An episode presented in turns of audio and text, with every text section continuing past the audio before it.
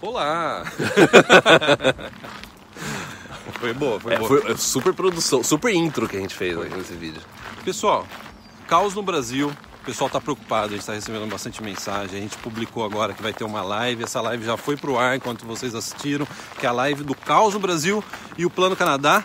Então a gente vai aproveitar antes da live para abordar um aspecto em específico. A gente recebeu uma pergunta de uma seguidora no Instagram que ela perguntou assim: o problema no Bras- Brasil, será que vai começar a ter mais visto negado para o Canadá? Será que o Canadá vai mudar a forma com que ele aceita os brasileiros, tendo em vista esse caos que está no Brasil?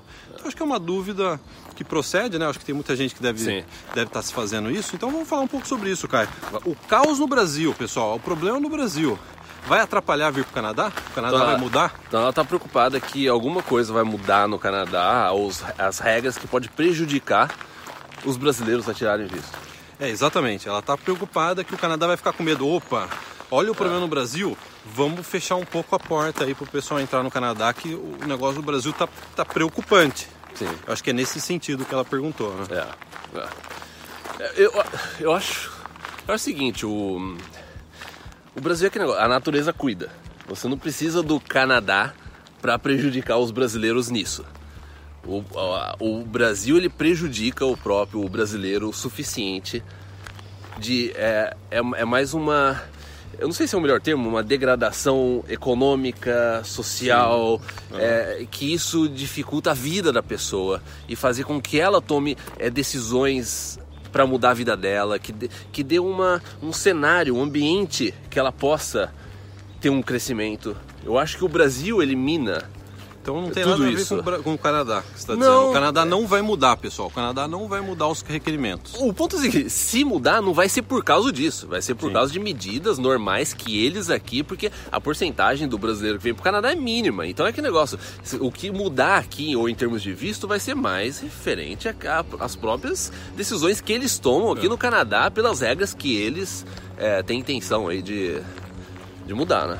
É, o que eu até respondi para essa pessoa que nos segue, eu dizendo, o que pode mudar, às vezes, é a estabilidade, a condição financeira, sociofinanceira de determinadas pessoas. Porque se há uma crise no país, a tendência é que as pessoas, principalmente as mais necessitadas, que estão com mais dívida, com mais dificuldade de pagar as contas, elas vão ser prejudicadas. Aí a situação socioeconômica piora e, consequentemente, ela não atende mais aos requerimentos mínimos para, por exemplo, tirar um visto de turista ou um visto de estudante para entrar no Canadá. Então é o contrário, como que é? Não é a- o Canadá que está girando em torno do Brasil. Sim. É, não é isso que está acontecendo, é o Brasil que está movendo, está ruindo, né? E tá, as coisas estão piorando e o Canadá está lá com, com os mesmos requerimentos, as mesmas exigências, tendo em vista até, o Caio até comentou antes que a gente estar gravando sobre isso, que o Canadá não recebe só brasileiros.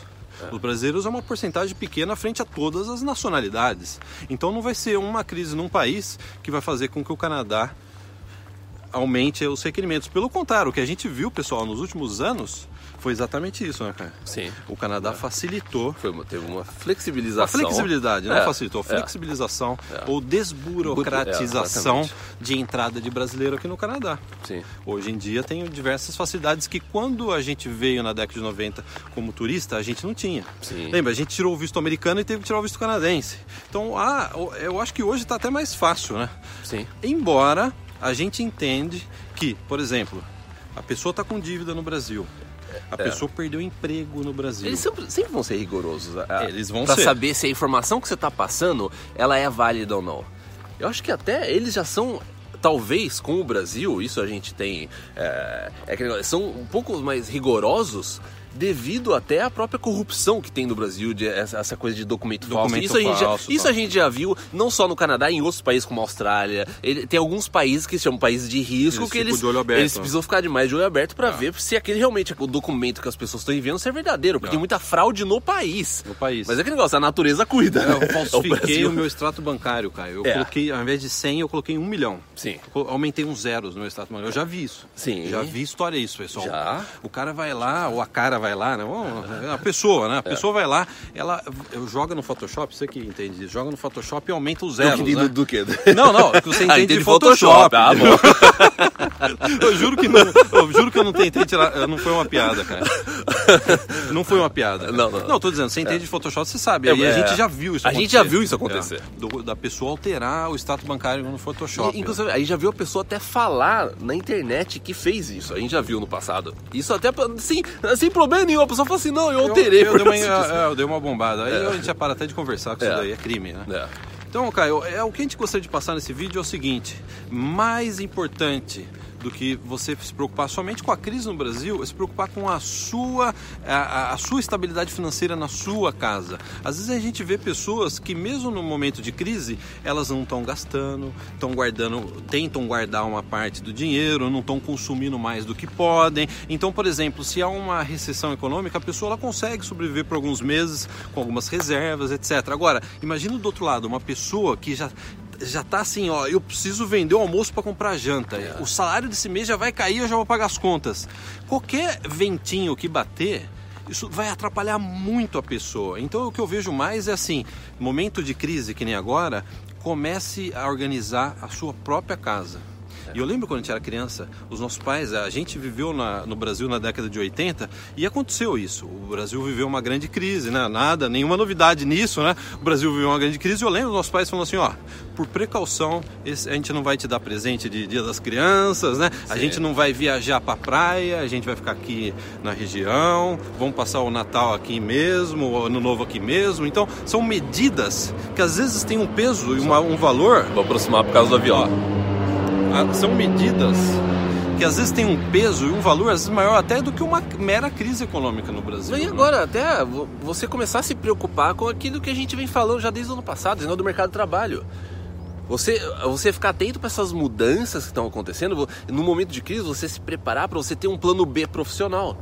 Inclusive, essa semana eu re- recebi uma mensagem de, um- de uma pessoa é, muito querida, que um seguidor nosso que acompanha a gente, o, o- o Felipe Thiago, né? Que ele falou assim que ele utilizou as técnicas que a gente tá falando, esse negócio de rede social, esse negócio de você entender como seu é, marketing pessoal, é, aqui no YouTube, também na área VIP. Então, ele falou assim que ele conseguiu um emprego super bom na, na cidade onde ele mora.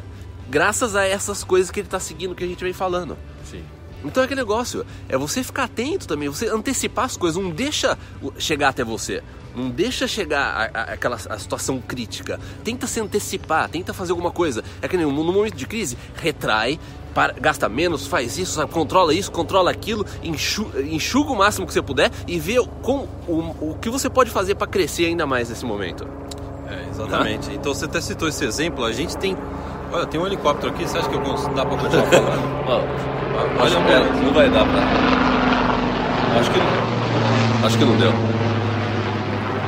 Pessoal, a gente tem diversos treinamentos na área VIP. A gente tem um treinamento novo na área VIP de como que você se adequa a essas novas exigências do mercado de trabalho canadense, que também serve para você que está no Brasil. Esse ano de 2018 a gente vai mais a fundo A gente nisso, vai mais com a treinamentos fundo. novos na área VIP. Vai ter um novo treinamento na área VIP mais a fundo. As coisas estão mudando muito. Esse conceito de você só trabalhar numa empresa, ser empregado, isso aí está acabando. Coisa do passado isso. coisa do passado, Coisa do a gente passado. vai entrar com um treinamento muito bom que a gente vê que o Canadá é perfeito para esse tipo de profissional, sabe? Autônomo, que trabalha às vezes de casa, que presta serviços. Então a gente vai entrar com mais treinamento sobre isso.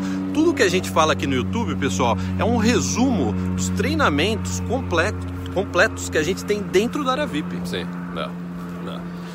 Então é isso, pessoal. Então é isso. Ó, crise, com crise ou sem crise, pense mais em você. Pense mais em você, Pense na sua arrume a vida. casa. Arrume a casa. Exatamente. Acho que é esse aqui é o Então é isso, um grande abraço e boa sorte no Plano Canadá.